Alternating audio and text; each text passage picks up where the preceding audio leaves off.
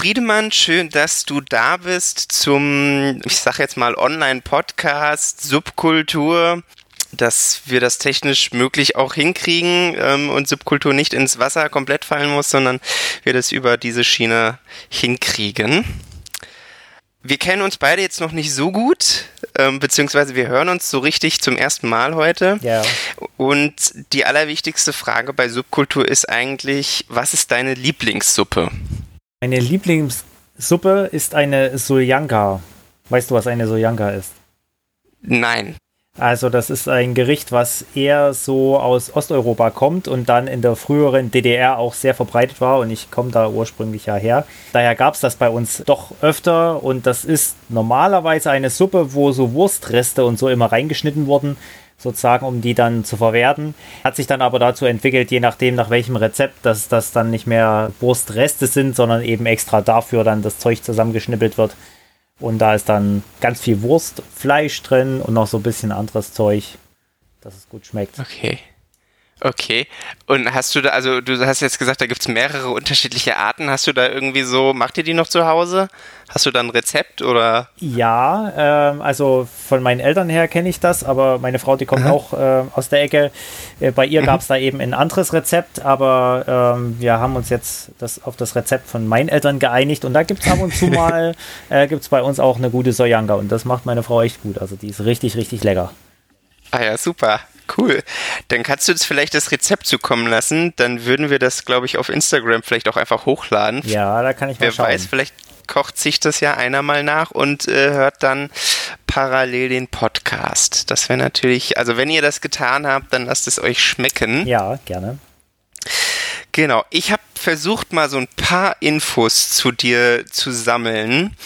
Ähm, einfach mal so ganz grob, du bist momentan Jugendreferent in Oberissigheim. Ja. Bist 36 Jahre, verheiratet, hast drei Kinder. Genau. Darf ich fragen, in welchem Alter? Ja, äh, meine Große, die ist sechs Jahre alt, Laila. Jefta, mein mittlerer, der ist jetzt vier Jahre alt und Ilja, der ist bei zehn Monaten jetzt angekommen. Ah, genau. schön. Genau. Das heißt, ihr seid in der Phase der Zähne. ja, doch, ganz gut. Zurzeit sind gerade die Backenzähne dran. Ist ganz spannend. Ja, klasse. Ja. Du bist ähm, Johanneum Bibelschule gewesen, hast da deine Ausbildung gemacht, sagt mir persönlich jetzt erstmal nichts. Vielleicht kannst du da später einfach noch so ein bisschen ja. was dazu zu sagen. Wir haben ja immer das Thema biografisch über Jesus reden. Das heißt, ich glaube, wir werden auf diesen Punkt noch zu sprechen kommen. Ja was mich jetzt als allererstes interessiert, wir haben ja zuerst über WhatsApp kommuniziert und ich habe dein Profilbild gesehen und dachte mir, das ist ja genial. Also, was hat es mit diesem WhatsApp-Profilbild auf sich? Weißt du überhaupt, was es ist? Das frage ich mich. Manchmal hat man ja ein Profilbild und man weiß gar nicht mehr, was es ist. Man hat das schon wieder vergessen. Nein, also das weiß ich noch, äh, weiß ich sehr genau, was das ist. Also da habe ich ein Kettenhemd an und ein Schwert äh, und knie sozusagen in so einer, ja, heroischen Pose. Ja heroische Pose, genau. Mhm. Ähm, ja, das ist entstanden. Ähm, ich glaube, äh, also in meiner vorhergehenden Stelle in Niederaula, äh, da haben wir immer Zeltlager gemacht und da war unter anderem einmal ein Thema Mittelalter und da hatte ich mir ein Kettenhemd ausgeliehen mhm. und sozusagen, weil ich das ganz toll fand, da dann auch mal so ein Bild gemacht damit. Ja, also das war letztlich für ein Kinder- oder Jungschar Zeltlager meine Verkleidung. Okay, sehr cool. Ich habe jetzt gehört, du hast aber auch Hobbys, die in diese Richtung gehen. Also du bist wohl auf dem J-Camp für Jugger bekannt. Ja. Du bist derjenige, der sich mit großen, was hat, haben sie mir geschrieben, sich mit großen Wattestäbchen kloppt. Ja, ist schon ein bisschen fester als Watte. okay. Ja. Ja, sehr ja, cool. Das ist richtig. Und das, äh, also ich muss sagen, ich weiß jetzt nicht, hast du das auf dem J-Camp schon mit den Leuten nochmal gespielt oder? Also Jugger, das hatte ich eben in meiner vorhergehenden Stelle oder ich, ich mhm. kenne das, muss ich nochmal kurz zurückgehen. Also kennengelernt habe ich das, glaube ich, bei einem Übungsleiterlehrgang. Also ich habe äh, halt Übungsleiter für Breitensport, so eine Lizenz, mhm. dass man einfach mit Sportgruppen was machen darf. Und das habe ich in der Bibelschulzeit gemacht. Und da hatte mal einer davon ein bisschen erzählt von Chaka und bin dann immer mal wieder so ein bisschen damit in Berührung gekommen und habe dann in Niederaula damit angefangen, äh, weil die Leute da ganz begeistert waren. Haben uns dann die Spielgeräte, die Pompen gebaut und war da dann auch, ich weiß gar nicht wie viele Jahre an der Gesamtschule, habe ich dann eine AG auch gemacht. Also dann jede Woche mit bis zu 30 Schülern ähm, da dann eben Chugger gemacht und ähm, dadurch hatten wir das Zeugs und haben das dann auch mit auf J-Camp mitgebracht und dann eben die letzten Jahre eigentlich regelmäßig äh, dann zusammen da gespielt. Also schon einige Male, ja. Ja, sehr cool. Du hast noch ein anderes interessantes Hobby. Du spielst Didgeridoo. Ja, ja, mit meinen Hobbys, das ist so eine Sache. Ich habe zu viele Hobbys und deswegen äh, ist bei mir immer, oder ich habe für mich immer so die Regel, ich mache das dann so lange, wie es mir Spaß macht und dann irgendwann liegt es halt mal ein bisschen in die Ecke und irgendwann kram ich es wieder aus. Genau, also meine Didgeridoos, die stehen hinter mir in meinem Büro, mhm. so in der Ecke, äh, aber ich habe schon länger jetzt nicht mehr damit gespielt. Wobei jetzt vor einiger Zeit mal mit meinen Kindern und äh, mal, das muss ich mal wieder machen, glaube ich. Weil die haben da auch immer deinen Spaß dran, ja. Ich würde ja jetzt spaßenshalber dich bitten, mal auf dem Didgeridoo zu spielen, aber du kannst das natürlich auch ablehnen. Ach, ich habe da kein Problem mit. Da müssen wir bloß mal gucken, ob das mit dem Headset äh, funktioniert. Okay. Ich, ich lege mal kurz mein Headset ab und spiele mal ganz kurz ein, zwei, drei Töne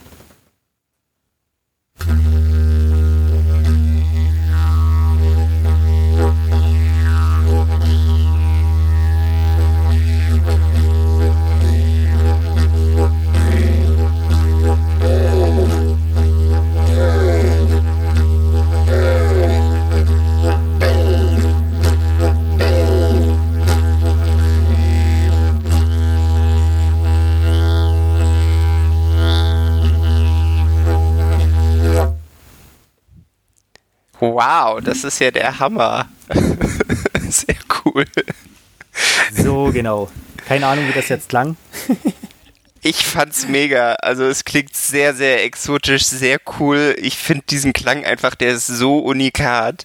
Ähm, ich glaube, wenn du jemals auf einer ähm, Talentshow irgendwie auftrittst, dann hast du da wahrscheinlich schon den ersten Platz sicher. Ah, da muss man das schon, ein bisschen, schon ein bisschen noch mehr spielen können. Da gibt's eine ganze Menge Leute, die das können.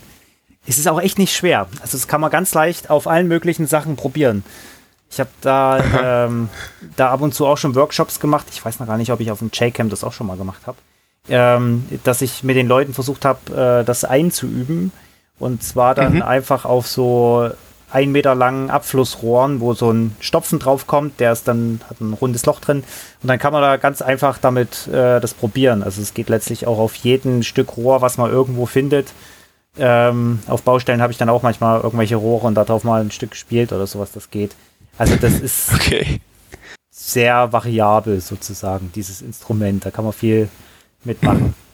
Ja. Gibt es da Noten für? Nein, also man hat ja an sich nur einen oder ein paar Töne hat man, die aber letztlich von der Länge des Instruments hauptsächlich abhängen. Länge und teilweise auch mhm. Volumen, aber hauptsächlich von der Länge.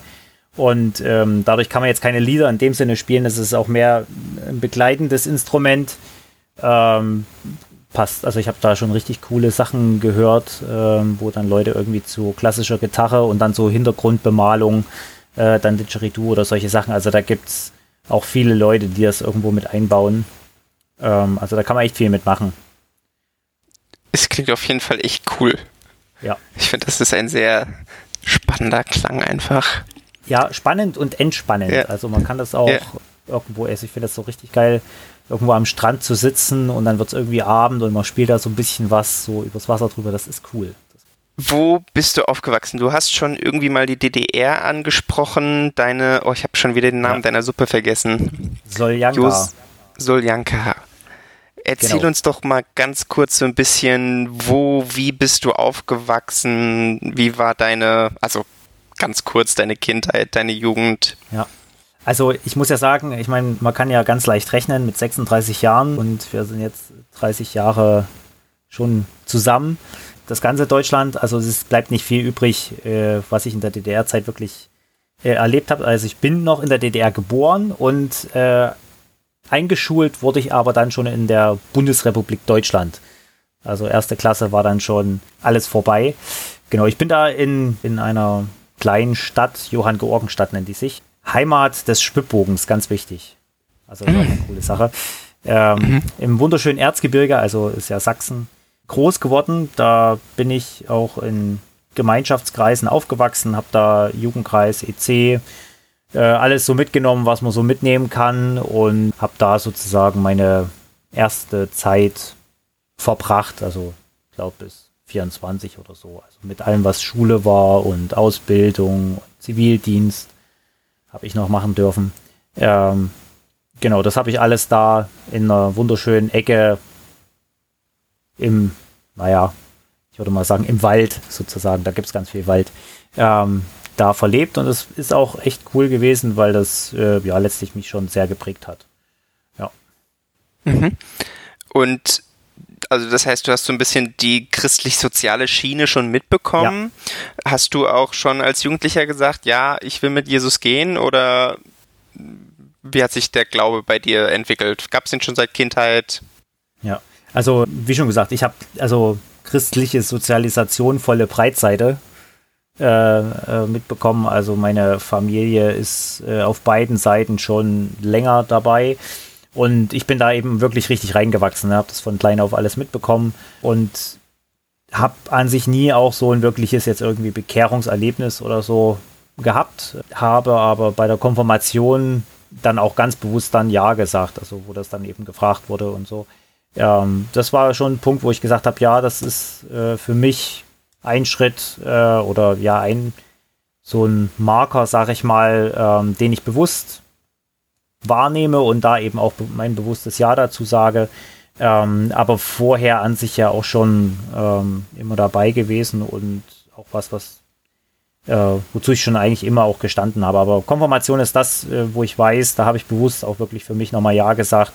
Aber das war jetzt nicht irgendwie der Tag oder so, sondern war eben ein Prozess. Und ich bin auch dankbar dafür. Also mhm. ähm, manchmal ne, äh, gibt es ja so, dass manche sagen, ah, so ein cooles Bekehrungserlebnis, das wäre was und so. Aber ähm, wenn ich sehe, was ich durch die ganze Zeit, dass ich da auch schon im christlichen Elternhaus groß geworden bin und da eben schon früh in Gemeinde gegangen bin und alles mitbekommen habe, ähm, das sind viele Sachen, die äh, einerseits mich geprägt haben, aber auch, wo ich auch schon teilweise Wissen anhäufen konnte oder so, was dann mir auch später immer wieder geholfen hat. Ne? Also das manches bleibt dann einfach schon länger hängen, wenn das schon von früh auf, wenn man das schon mitbekommt. Ähm, mhm. Und das möchte ich nicht wissen, äh, missen. Das mhm. finde ich, ein großer Schatz. Ja. Mhm. Und stand für dich auch die Entscheidung, Jugendreferent zu werden, relativ früh fest? Oder wie bist du zu diesem Beruf gekommen? Ja, also äh, das stand nicht früh fest. Ich war äh, lange Zeit absolut davon überzeugt, ich werde nie Johann Georgenstadt verlassen. Und wenn alle gehen, also das ist ja nun ne, das große Problem äh, des Ostens, äh, dass da viele weggegangen sind, ähm, gerade in solchen Ecken, die echt abgelegen sind. Also das vielleicht noch dazu, Johann Georgenstadt, das liegt direkt an der tschechischen Grenze und ist am Erzgebirgskamm. Also da kommt man hin, wenn man Urlaub machen will, aber sonst ist da jetzt nicht so viel. Ähm, aber eine schöne Gegend. Genau. Aber ich habe immer gesagt, wenn alle anderen gehen, ich werde bleiben und habe das auch eine ganze Weile so durchgezogen. Also nach der Schule dann erstmal Ausbildung gemacht zum Elektriker und da ein bisschen gearbeitet, dann Zivildienst auch da in der Stadt. Und dann hatte ich äh, irgendwann auch Jugendkreis die Leitung übernommen und habe dann auch gesagt, bewusst, nee, ich will auf jeden Fall da bleiben, um eben den Jugendkreis zu leiten und habe dann nochmal, weil das mit Elektriker, da war ich dann auch nur unterwegs, in der weiten Welt so ungefähr. Äh, und habe dann gesagt, nee, da muss ich noch, mich noch was nach anderem umschauen und hatte dann noch mal Abitur rangehängt, so drei Jahre, so richtig noch mal Vollzeit, das war auch ganz witzig. Ähm, und da erst kam das dann, also dass ich dann im Jugendkreis eben auch oft dann äh, Jugendstunden gehalten habe und dann auch teilweise dann in andere Jugendkreise gegangen bin und dann äh, da Thema gemacht habe und so, wo ich gemerkt habe, auch Mensch, das macht mir Spaß und das wurde mir auch so gespiegelt. Und da kam das dann, dass ich überlegt habe, was will ich eigentlich nach dem Abi machen? Und da bin ich dann ins Überlegen gekommen, auch ob das nicht was wäre, dann eben das Ganze nicht nur nebenbei und als Ehrenamt, sondern hauptamtlich dann das zu machen. Genau. Okay, und die Entscheidung hast du bis heute nicht bereut? Nee. Gut. Das ist cool. Sehr schön. du kannst ja jetzt dann doch schon auf eine gewisse Zeit als Christ zurückblicken. Vielleicht kannst du uns drei Erfahrungen sagen mit deinem Glauben, die du echt stark fandest. Also weißt, was, das ist so eine Frage, da muss man länger äh, theoretisch drüber nachdenken, aber. Ja. Ähm, genau, also was ich stark finde, ist, dass Glaube echt Halt geben kann. Auch wenn man durch Glaube vielleicht manchmal da auch wieder Probleme bekommen kann. Also ich bin mir jetzt im Nachhinein auch nicht ganz sicher, woran das lag, aber nach der Konfirmation, muss man vielleicht jetzt auch nicht unbedingt, habe ich dann so ein fettes Holzkreuz dann immer drum gehabt, weil ich dachte, ich will den Leuten auch zeigen, dass ich Christ bin und auch wenn ich jetzt nicht jemand bin, der auf Leute zugehen kann, will ich es denen aber zeigen und dann können sie mich ja ansprechen. Natürlich, wenn man dann in der normalen Schulalltag dann so ein Holzkreuz von, ich hatte heute nochmal überlegt, das waren glaube ich mindestens 10 Zentimeter oder so, ich keine Ahnung. Also war echt ein fettes Ding. Ähm, also 8 Zentimeter mindestens, vielleicht sogar 10. Ich hatte verschiedene, die sind dann immer irgendwann kaputt gegangen. Ähm, und wenn man das dann so drum hat, ist das natürlich so im Schulalltag, äh, ist man dann ganz schnell in der Schiene, dass die Leute ja einen doch eher so abschreiben, also so ein bisschen Außenseitermäßig. Und das fand ich war schon echt eine harte Zeit, so zwei, drei Jahre, äh, wenn man dann die ganze Zeit schon ein bisschen deswegen gedisst wird.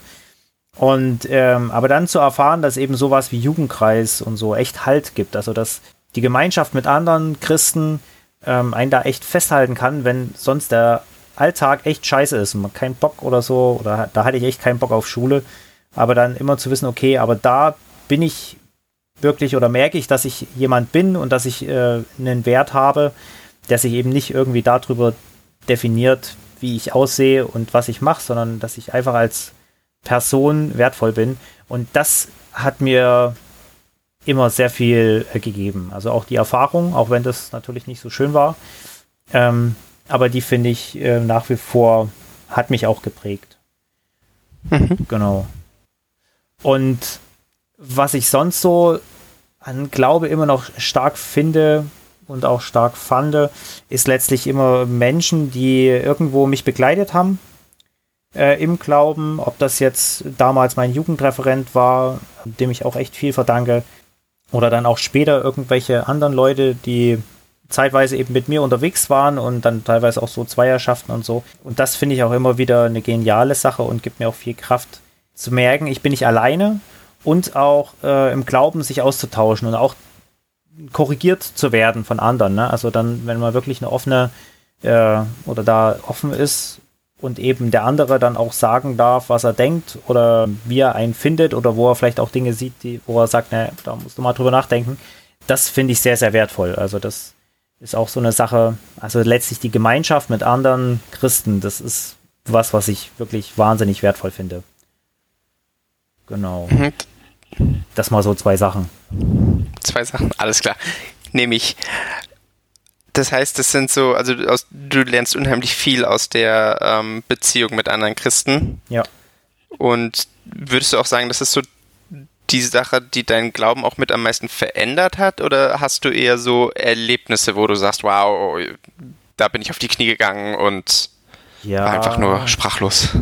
Ja, also ich muss sagen, ich bin äh, in manchen Sachen eher nüchterner Mensch. Also so mit Emotionen und so habe ich auch aber, aber es ist jetzt ähm, für mich jetzt nicht ganz so, dass ich sage, da, da hat mich irgendwas überwältigt. Also was, was mich schon auch verändert hat, ähm, war auf jeden Fall auch äh, die Bibelschulzeit. Also nochmal echt tiefer einzusteigen, über Glaube nachzudenken, auch über meinen Glauben nachzudenken. Auch darüber, ob das, was ich glaube, also oder ja, was ist es eigentlich, an was ich glaube? Ne? Sind es vielleicht manche mhm. Sachen, die man, die ich einfach übernommen habe, eben aus der Prägung, die auch zeitlang gut waren, aber wo ich dann auch drüber nachdenken musste, ist es das wirklich, was mir Halt gibt oder was ist das, was mir Halt gibt? Das hat mich dann schon nochmal äh, sehr geprägt. Also die Bibelschulzeit, das war wirklich eine sehr, sehr prägende Zeit und ähm, ja. Kannst du da konkret auch irgendwie ähm, ein Thema benennen, wo du sagst, wow, da hatte ich echt mit zu kämpfen mit dem, was ich kannte und was ich jetzt gelernt habe, oder? Also zu kämpfen, also jetzt direkt mit einem Thema zu kämpfen, hatte ich jetzt erstmal so nicht. Aber ich weiß schon, dass, dass ich irgendwie da hingegangen bin und hatte halt schon sehr feste Vorstellungen, was wie zu verstehen ist, auch in der Bibel. Und wo ich dann auch äh, gemerkt habe, okay, da gibt es schon auch eine Weite, ähm, dass auch andere manche Sachen anders verstehen und das aber genauso gut Glaube ist äh, und deswegen da nicht gleich immer irgendwie ein richtig oder falsch gibt und da einfach so eine, so eine Weite zu bekommen und zu sagen, okay, ne, alles, was ich erkenne, ist trotzdem nur so ein Bruchstück vom großen Ganzen und der andere hat vielleicht ein anderes Puzzleteil erkannt äh, was auch nicht unbedingt gleich zu meinem passen muss, weil vielleicht zwischendrin auch noch ein paar sind. Ähm, mhm. Das ist so was, was ich äh, schon aus der Zeit mitgenommen habe. Natürlich auch eine ganze Sache an Wissen. Ähm, aber ich sag mal so, wo ich ein bisschen ähm, auch dran gestolpert bin, oder ja, wie soll ich sagen, ähm, ist schon, was ich gemerkt habe, also wenn, wenn ich tief in die Bibel einsteige, ähm, dann kommen auch manchmal Zeiten, wo ich dann zweifle. Ne? Also dann gerade so in einer Bibelschule oder eben so im Studium, äh, wenn man sich oder einen ganzen Tag mit der Bibel auseinandersetzt, dann kann es halt auch passieren, dass man irgendwann bloß noch über das nachdenkt und gar nicht mehr das, ja, wie soll ich sagen? Also, dass du nicht mehr so, also, das ist so eine kopfmäßige Sache eher genau. wird. Richtig. Also, so, so verwissenschaftlicht vielleicht. Genau, also dass, ja. dass ich dann anfange oder nicht, das war einfach bei mir so, dann ganz viel darüber nachgedacht und so, aber dass es wirklich was mit meinem Leben zu tun hat. Ähm, da war dann mal eine Zeit, äh, wo ich da schon ins Zweifeln kam, ne? Und dann auch manches in Frage gestellt habe. Ähm, aber jetzt gerade im Nachhinein muss ich sagen, auch das war eine wertvolle Sache, weil ich danach auch für in manchen Sachen entspannter geworden bin, was so Glaube angeht. Ne? Vorher, also ich bin sehr Strukturmensch. Äh, alle, die mit mir arbeiten, werden das bestätigen können. Äh, zur Freude oder zum Leid, das muss man dann die Leute fragen. Ähm, aber genauso habe ich manchmal solche Sachen wie Bibellesen und so angepackt, ne? Und äh, mhm. relativ stur äh, das durchgezogen und da war das dann manchmal schon mehr Druck oder mehr so, ähm, dass ich es halt einfach gemacht habe. Und dann eben in der Zeit, wo ich doch schon ein bisschen ins Schwimmen gekommen bin und manches in Frage gestellt habe, habe ich zum Beispiel auch Bibellesen völligst eingestellt. Und es hat eine hm. Weile gedauert, bis ich das neu für mich entdeckt habe. Aber dann wusste ich, okay, das tut mir gut und habe das auch mit einer anderen Motivation gemacht. Und so ist es einfach bis jetzt auch geblieben. Ne? Also ich äh, habe meine äh, Zeiten, wo ich Bibel lese und auch für mich, eben Strukturmensch, dann sehr, ich sag mal, so einen festen Ablauf ähm, mhm. was mir aber auch gut tut, einen Halt gibt. Ähm, aber wenn ich jetzt sage, okay, ich kriege das mal einen Tag nicht hin, ob das jetzt wegen den Kindern ist, weil da Party ist oder weil dann die Nacht scheiße war und dann früh echt, äh, ich lese früh Bibel, mhm. so für mich und wenn dann manchmal halt die Nacht blöd war, dann ist äh, da nicht so viel mit verstehen. Ähm, aber das stört mich dann nicht. Dann weiß ich, okay, dann gehe ich den nächsten Tag das an und dann ziehe ich den nächsten Tag mir da einfach viel äh, für mich raus und kriegt da nicht die Krise, wenn das irgendwie mal einen Tag nicht geklappt hat oder so. Und da merke ich einfach, da bin ich lockerer in manchen Sachen geworden. Mhm. Aber weiß auch, warum ich das mache. Ne? Also vorher habe ich es gemacht, weil es halt irgendwo dazugehört hat. Aber jetzt weiß ich, das ist einfach was, was mir gut tut. Äh, was mhm. einfach, wo ich draußen Gewinn ziehe. Und deswegen mache ich es und nicht irgendwie, weil es halt dazugehört oder ja. Genau. Okay das heißt, du hast so eine feste Zeit am Tag. Vielleicht kannst du uns ein paar Tipps geben, wie du die gestaltest. Also, weil du gesagt hast, du hast ja einen festen Ablauf, ja. der dir auch irgendwie hilft. Also, vielleicht ist ja was dabei, was dem einen oder anderen auch helfen würde. Ja, das, ich glaube, dass, wenn, dann hilft es nur erstmal Strukturmenschen. Andere würden sagen, wow, das ist mir viel zu eng oder sowas. Also ich habe einfach, ähm, das so abwechselnd äh, sind das so Gebetszeiten oder auch feste Gebete dabei und dann mit äh, so Bibellesezeiten, also wo ich dann äh, mir die Tageslosung anschaue und die lese. Dann ist da unter anderem auch Luthers Morgenssegen dabei. Dann lese ich auch nochmal äh, die Tageslese dann direkt, wo ich dann auch nochmal einfach eine Zeit der Stille danach habe und dann äh, aber auch nochmal eine Zeit, wo ich verschiedene Sachen, so eine Bitzeit, also einfach verschiedene Dinge und Anliegen vor Gott bringe. Ein Psalm ist dabei, den ich, wo ich dann immer wieder mal einen Psalm lese.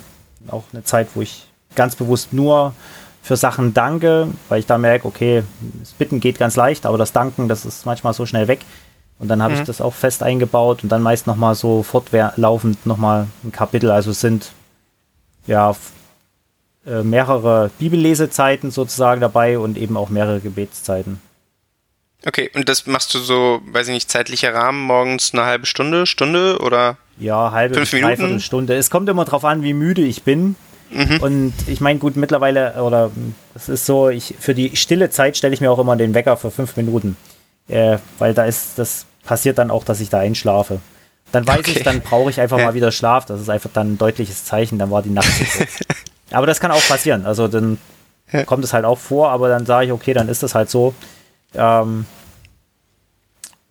Also ja. du machst dir dann selber kein schlechtes Gewissen, Nö. sondern du sagst, hey, das ist das Leben und morgen kann das schon wieder anders aussehen. Richtig, dann weiß ich, dann sollte ich vielleicht den Abend einfach mal zusehen, dann zeitiger ins Bett zu kommen, wobei das mit Kindern immer so eine Sache ist. Da ist Ja. äh, der Vorsatz ist gut, aber die machen den auch manchmal zunichte.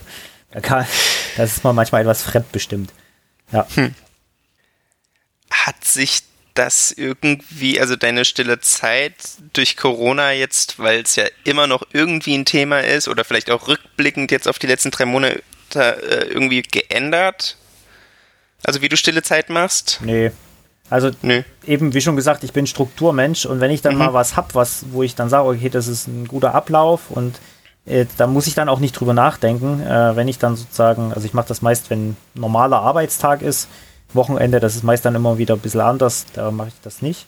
Aber wenn ich früh aufstehe, dann mache ich das und denke da gar nicht drüber nach. Das ist bei mir dann so drin. Und deswegen war jetzt auch die Zeit, äh, für mich war das normale Arbeitszeit.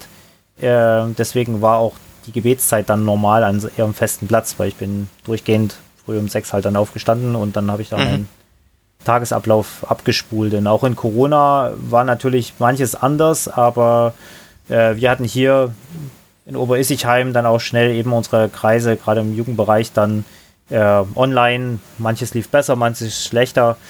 Aber das war gleich. Was sich geändert hat, also das fand ich auch ganz cool. Wir hatten dann, ähm, wo es zum Lockdown kam, direkt in der Woche dann ähm, mit ein paar Leuten, oder hatte ich dann angeboten, so einen Vormittagsgebetskreis einfach zu machen.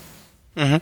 Und da hat sich, äh, da sind wir mittlerweile eine feste Gruppe von vier, fünf Leuten, die sich da nach wie vor noch recht regelmäßig trifft. Jetzt in letzter Zeit ähm, hat das ein bisschen nachgelassen, weil eben die Umstände wieder anders sind. Die Leute müssen teilweise wieder arbeiten und so. Aber da wollten wir jetzt auch nochmal nachdenken, wie wir das jetzt weitermachen. Aber das hat sich wirklich durchgezogen und das fand ich cool. Also einfach wieder, ne, wieder so ein Gemeinschaftserlebnis mit anderen Christen zusammen. So ein Austausch, zusammen beten, Dinge vor Gott bringen und das dann halt auch, wir haben das glaube ich immer ja, fünfmal die, in der Woche gemacht. Genau, also von Dienstag Okay. bis Samstag. Cool. Und das jetzt eben über die ganze Zeit und das hat uns allen auch gut getan. Also das war auch wieder so eine Sache, wo wir gesagt, wo alle eigentlich sagen, das ist sehr wertvoll. Und ihr versucht das jetzt auch weiter zu behalten in irgendeiner Form. Genau, also wahrscheinlich wird Ja. das jetzt ein bisschen weniger, das werden wir jetzt nicht mehr jeden Tag durchziehen können, ähm, aber dass wir trotzdem sagen, okay, in der Gruppe hat es uns gut getan, das wollen wir weitermachen, vielleicht eine andere Uhrzeit, das müssen wir jetzt mal schauen, äh, wie wir das machen, aber das ist was, was sich in Corona geändert hat, als äh, dass wir schon gesagt haben, wenn viele Sachen nicht gehen, dass man dann trotzdem irgendwie Zeit, mehr Zeit irgendwo für Gebet zum Beispiel dann einfach einsetzt. Und da hat das funktioniert. Ja. Gibt es irgendwie momentan Themen, die dich besonders beschäftigen? Ich würde jetzt gern Corona so ein bisschen außen vor lassen, weil ich finde, das Thema war in den letzten drei Monaten schon so präsent. Ja. Und ich bin froh, dass es gerade so ein bisschen abgedämpft läuft. Ja, ja. Äh, genau. Also was äh, Themen sind, die mich, oder ein großes Thema, was mich bewegt, ist einfach, äh, wie gelingt es, Gemeinde in der Gemeinde wirklich als großes Ganzes zu denken. Also dass nicht gesagt wird, die Jugend, sondern dass Jugend ein Teil der Gemeinde ist und auch nicht irgendwie erst die Zukunft. Ich finde das immer zum Kotzen, wenn jemand sagt, die Jugend ist die Zukunft der Gemeinde. Dann könnte ich schon kotzen. Ich finde, Jugend ist Gegenwart. Ne, also das ist Gemeinde, genauso wie alle anderen. Das ist, das ist ein Teil von aktueller Gemeinde. Und dass man das dann hinbekommt, dass das einfach zusammenspielt, dass den Jugendlichen das klar ist, das ist meine Gemeinde und ich gehöre dazu, ich bin ein Teil davon und ich kann das genauso jetzt schon mitgestalten und dass das aber den Älteren, äh, Erwachsenen bis ganz alt und so klar ist, Jugend ist ein Teil, die jetzt auch mitgestalten dürfen, da Freiräume brauchen und äh, sich ausprobieren können und genauso auch begleitet werden können und vielleicht auch von Erfahrungen der Alten profitieren können. Und das ist so ein bisschen ein Thema, was mir sehr am Herzen liegt, also wie man das hinbekommt, weil es da generationsbedingt halt immer die Konflikte gibt. Und ähm, aber das trotzdem irgendwie zu leben, das ist eigentlich für mich gerade so ein relativ großes Anliegen.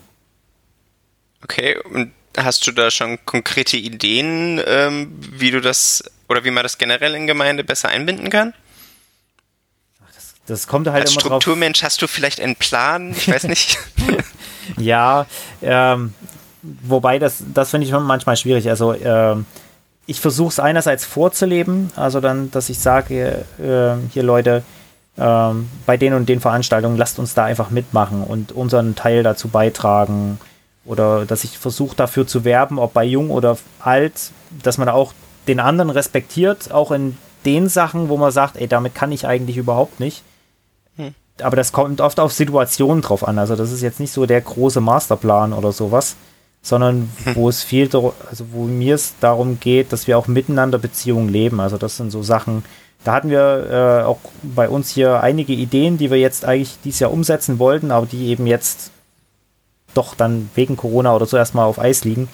Aber ich hm. hoffe, wenn das äh, dann wieder besser geht mit irgendwas gemeinsam machen, dass wir das dann eben äh, auch umsetzen können, wo wir einfach sagen, okay, wir wollen zwischen alt und jung Gemeinschaft leben, um uns besser kennenzulernen, um uns gegenseitig auch schätzen zu lernen. Und ich glaube, dass dann viele Konflikte auch sich in Luft auflösen, weil dann ist das nicht irgendeine über eine Sache, die man diskutiert, sondern dann weiß man ja, der denkt deswegen so und äh, geht die Sache so an und dann kann man das auch anders einschätzen. Das ist zumindest so meine Hoffnung.